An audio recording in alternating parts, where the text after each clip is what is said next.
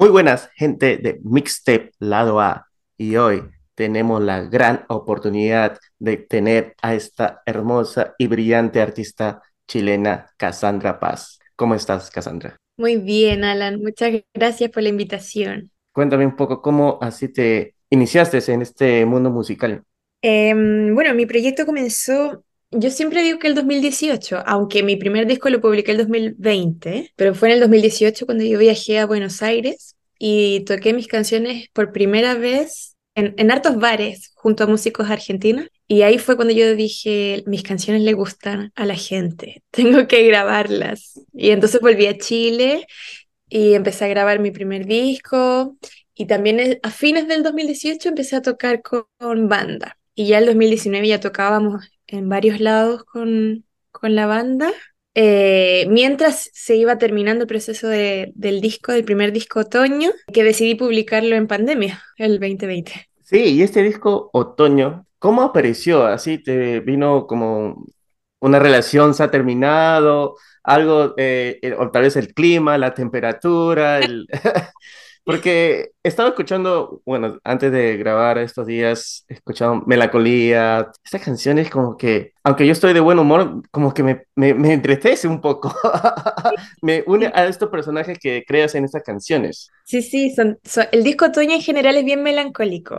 Bueno, yo soy una persona bien melancólica, pero el disco Otoño en particular porque luego después el segundo disco ya no lo es tanto. El disco Otoño igual es una recopilación de mis canciones que venía escribiendo desde hace mucho tiempo. Entonces no fue que yo compuse para hacer un disco en específico. Mm. Se llama así por una canción, por la canción Otoño, que fue una canción que yo escribí el 2015 y luego a mí se me olvidó, yo la dejé guardada en mi celular y fue el 2000 18 también en el verano, que me fui, bueno, al sur de Chile, que es muy lluvioso y muy solitario. Yo estaba en una cabaña y no había señal de internet de nada.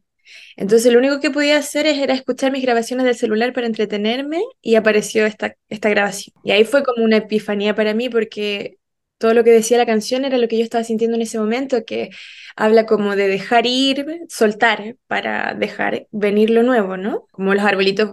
Bueno, en realidad no se llamaba otoño desde un principio, yo en ese momento como que quise hacer esa analogía de los arbolitos que botan sus hojas secas porque ya no les sirve para el proceso de fotosíntesis y la alimentación, entonces, ¿para qué las van a tener si no les sirven? Y así cíclicamente, ¿no? Todos los años. Y así nosotros también somos cíclicos y tenemos estos procesos de que tenemos que despojarnos de muchas cosas cada cierto tiempo. Entonces, por eso fue tan importante esa canción para mí y por eso quise ponerle el disco así. Y coincidentemente también ese disco significa para mí despojarme de esas canciones que venía acumulando desde hace mucho tiempo con distintas historias, distintas emociones. Entonces también fue un soltar para mí.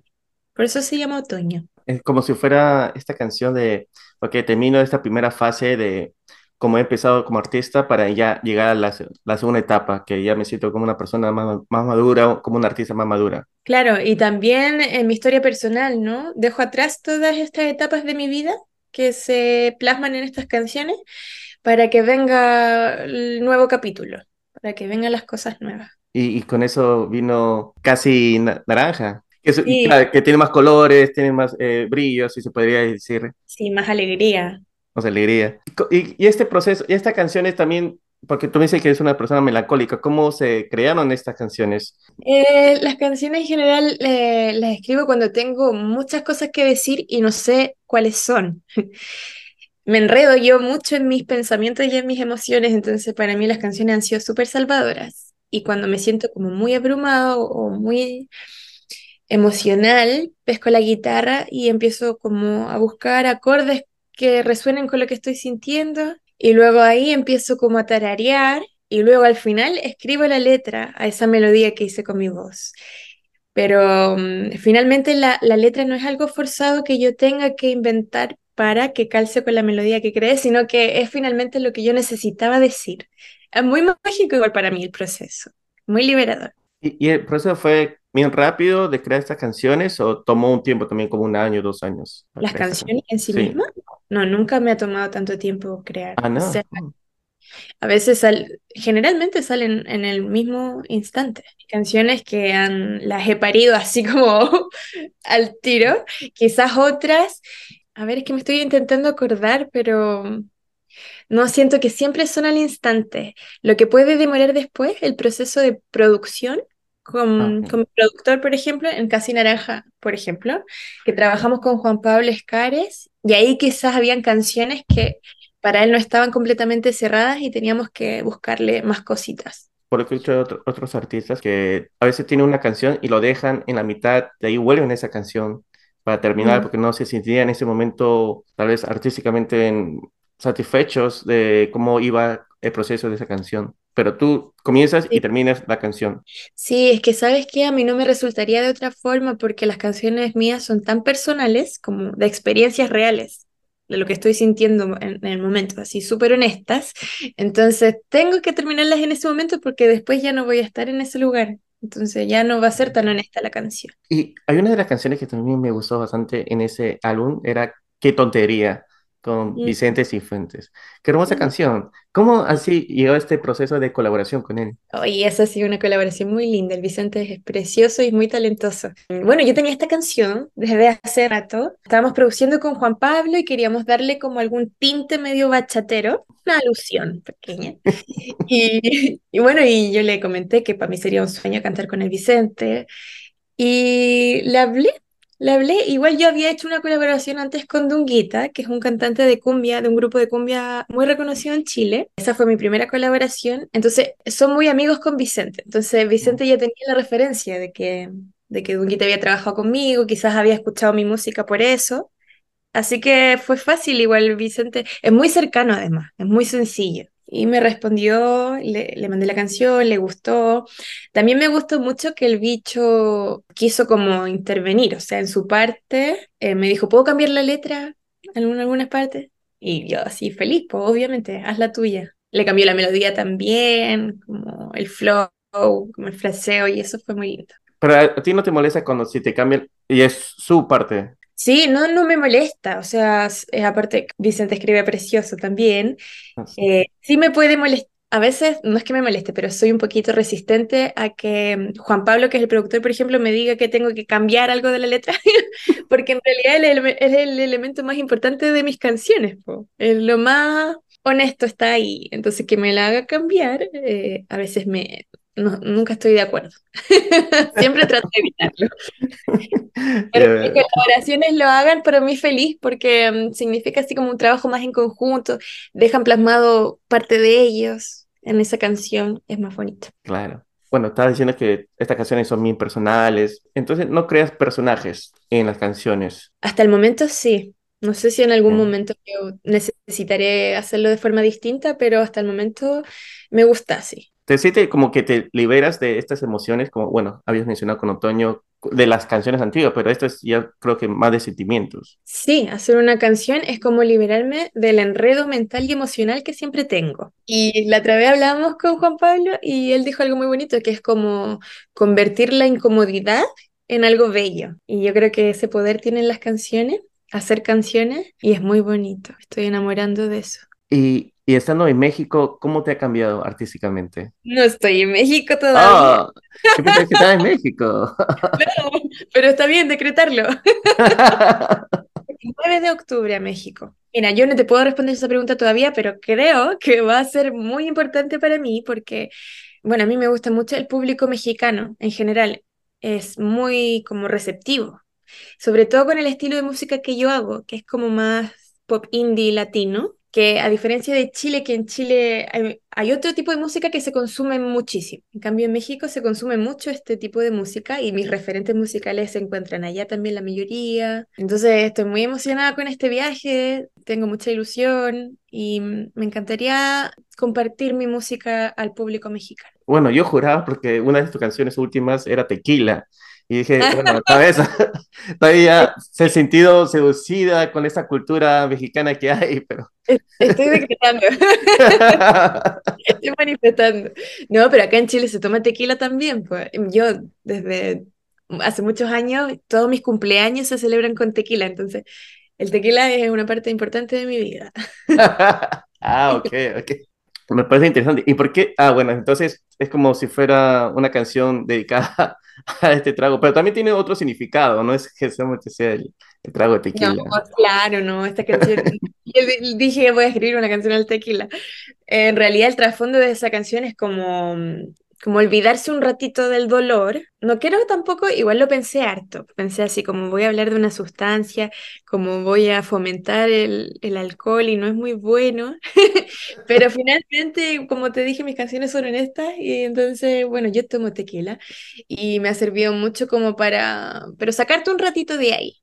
No es que acabe con el dolor, no te va a sanar, en verdad no te va a hacer nada, pero solo en ese ratito tú eres otra persona y estás en otro lugar y el tequila, a, mí por lo menos, y creo que igual en general, te sube así como energéticamente muchísimo, te pone en un lugar muy alegre, muy Ah, de sí. compartir con la gente, muy abierto y bueno, eso es lo que me gusta del tequila, más que nada, como que toda la gente es amiga cuando toma tequila. Sí, hacia arriba, hacia, hacia abajo, hacia el centro y adentro. Tal cual. Pero bueno, sí, eso, como que esa canción habla más de un sufrimiento profundo que he venido trayendo, quizá, y ya así como ya, chao, pongámosle el tequila y tráigame el tequila para borrar este dolor. ¿Y estas canciones como el Tequila, Despacio, es- son singles pers- así únicos o van a formar parte de un nuevo álbum que va a venir muy pronto? Son sencillos, son sencillos, aislados. Tú nombraste Despacio, esa es, eh, no es mía, esa es de Charlie Benavente, que me invitó a Ah, colaborar. Igual es lindo que lo menciones porque para mí es un honor que me haya invitado a colaborar el Charlie, un cantante chileno. Entonces esa canción la compuso él. Yo solamente fui invitada. entonces te invitan va- varias, como la última, La Burbuja. Sí, pero la diferencia es que esa burbuja, eh, o sea, la burbuja la compusimos con el Adrián, la compusimos juntos. Ah, Fue bien mágico porque yo viajé a Perú a hacer una canción con él, con él y su productor David Chang. Yo viajé con mi productor Juan Pablo Escares. Entonces ahí los cuatro, en dos días, estuvimos en el estudio eh, haciéndola desde cero, porque invitamos a Adrián una canción y él propuso que mejor hiciéramos una desde cero juntos. Y así fue.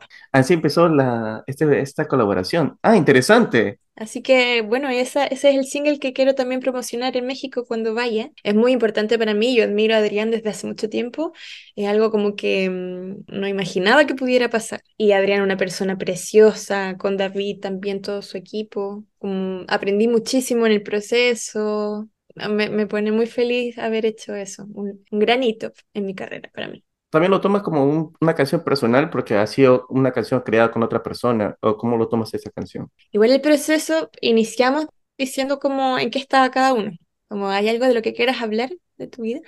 Y bueno, esa canción yo no me acuerdo muy bien, pero hablé de lo que yo estaba pasando y el Adrián estaba en otro lugar. ¿eh? Bueno, la, esta canción habla de un desamor, ¿no? O sea, una ruptura, pero de una forma muy amorosa. Y bueno, el Adrián tiene su pareja, súper estable, súper feliz, súper enamorado. Entonces nos agarramos más o menos de mi experiencia personal. Y desde ahí empezamos a crear. Entonces quizás para Adrián esta canción fue más como ponerse en un personaje, pero para mí fue hablar... eh, Y pero fue lindo porque yo hablé de mi historia personal, pero sumando mucho de la personalidad de Adrián, de las cosas que él quería decir también. Entonces fue como sanador, porque lo miré desde afuera también. Esta canción de una despedida muy amorosa, quizás yo sola no la hubiera hecho. Porque tal vez hubiera sido muy dolorosa y eh, estando con alguien, te has sentido que alguien te está dando el hombro para seguir adelante con esta canción que... Sí, y es que además cuando yo, bueno, las rupturas amorosas para mí son súper difíciles, entonces no las sé enfrentar.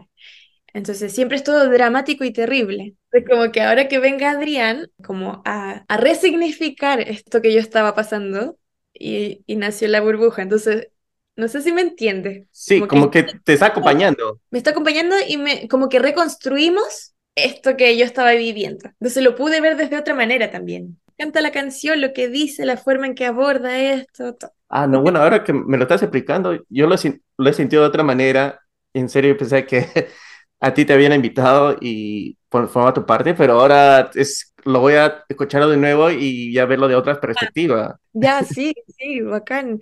También hay algo muy particular, bueno, un detalle que no se, no se sabe, te lo aprovecho de contar. Hay una parte de la letra en que pusimos como, ya no me sale llorar, taratata, y voy a comenzar a mirar La vida en rosa.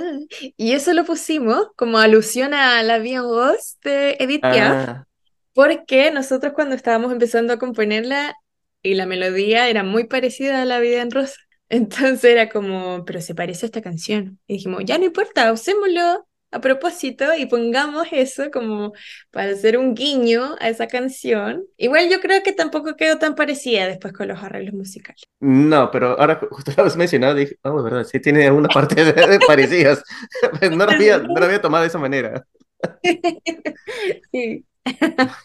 No, muchas gracias. Me he quedado así perplejo. Ahora, pero es que mi interpretación fue distinta. ¿A ti te gustaría que la, las personas que escuchan tus canciones interpreten tus canciones distintas o quieres que sepan cuál es el mensaje de la canción que tú quieres poner? Por supuesto que distinta, cada uno a su manera. Es que eso he aprendido también con el paso del tiempo, que las canciones como que se, se reconstruyen cuando alguien las escucha, las hacen propias y ya no son lo mismo que yo hice, ya no son mías, como que cobran vida propia. Cada, una vida por cada persona que la oye. Cada persona es distinta, es un mundo distinto, con una experiencia distinta y va a agarrar lo que le haga sentido, lo que le sirva, lo que le guste.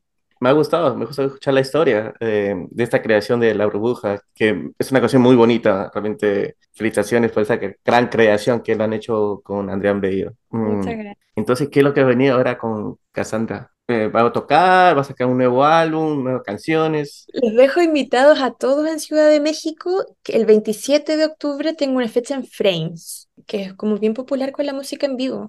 Un concepto íntimo, no voy a estar sola, me van a acompañar dos músicos que viven allá, pero son chilenos. Entonces también para mí es muy lindo eso. Los voy a conocer eh, por primera vez, hablamos y todo. Al Juanma lo he visto una vez, pero no hablamos tanto, así que va a ser como conocernos también nosotros tres. Y nada, prometemos un show muy bonito. Voy a contar también, voy a intentar así como contar la historia de mis canciones. En verdad voy a darme a conocer yo misma, mi proyecto que es nuevo allá. Dejar las invitadas 27 de octubre en Frames. Ya saben, toda la gente de México no se pueden perder esta gran oportunidad de escuchar a Cassandra Paz en vivo el 27 de octubre. Así que estén atentos a sus redes sociales porque sus canciones están muy bonitas. Te van a hacer triste, te van a poner alegres, te van a poner en diferentes emociones. Así que hasta que tomaron una tequila, un shot de tequila, quién sabe. Pero aprovechen, aprovechen. Tu canción es es, de un comienzo, la primera vez que llegó acá en mis oídos y estaba, wow, qué lindas canciones. Y ahora escuchando La Burbuja también como que reafirmó esta buena tonalidad y estas buenas es, composiciones que tienes. Mm, muchas gracias. Oye, para la gente de Tlaxcala, también yo voy a estar el 29 en la feria de Tlaxcala, una feria que hacen todos los años por esta fecha. Artistazos se suben a ese escenario y yo ahí voy a estar. No sé cómo llegué, pero voy a estar el 29 de octubre en Tlaxcala. Muchas gracias, Cassandra. Gracias a ti.